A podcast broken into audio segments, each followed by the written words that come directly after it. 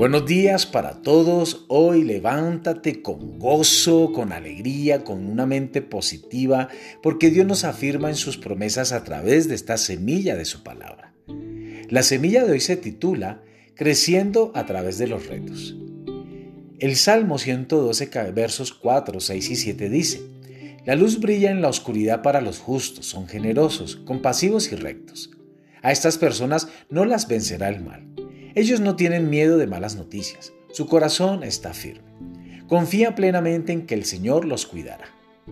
¿Cómo puede ser que algunos salgan de grandes desafíos mejor de cómo entraron y otros queden destrozados por cosas menores? ¿Cómo podemos mantenernos en pie y sin temor a las malas noticias como hicieron las personas del Salmo 112?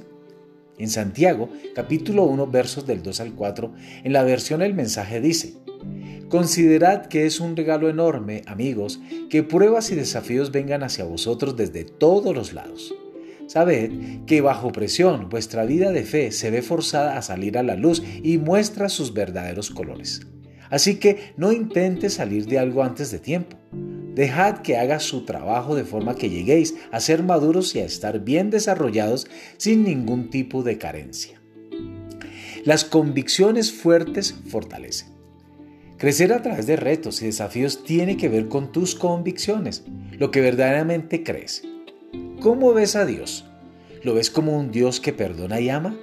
Y si es así, podrás confiar en que Él te sostendrá en momentos de dificultad. Sin embargo, si ves a Dios como un juez distante y severo que está esperando a que resbales para castigarte, entonces huirás de Él en tiempos de dificultad porque le verás como el problema y no como la solución.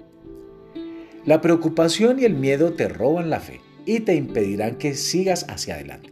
Pero si confías en Dios, creerás firmemente en su veracidad y esperarás seguro a que Él te lleve a través de todo lo que afrontes.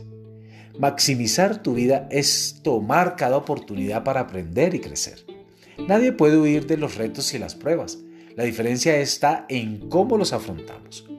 Toma el consejo de Santiago y considéralos un regalo entonces afrontarás cualquier dificultad desde una posición de fortaleza y saldrás de ella con mayor confianza en Dios. Si vives de esta manera, serás como el justo del Salmo 112. Aumentarás tu sabiduría y prudencia y continuarás el progreso. ¿Está tu vida anclada?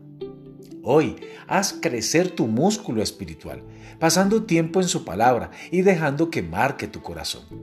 Comprométete a conocer a Dios más íntimamente y en cada tormenta mantente tu esperanza anclada en Jesús. Quiero invitarte a que hagas esta oración conmigo y repite, gracias Señor, porque mi esperanza está anclada en ti. Da igual lo que venga, elijo creer que me amas y que tú proveerás y que mi futuro está seguro en tus manos. Amados, que hoy sea un día de mucha bendición.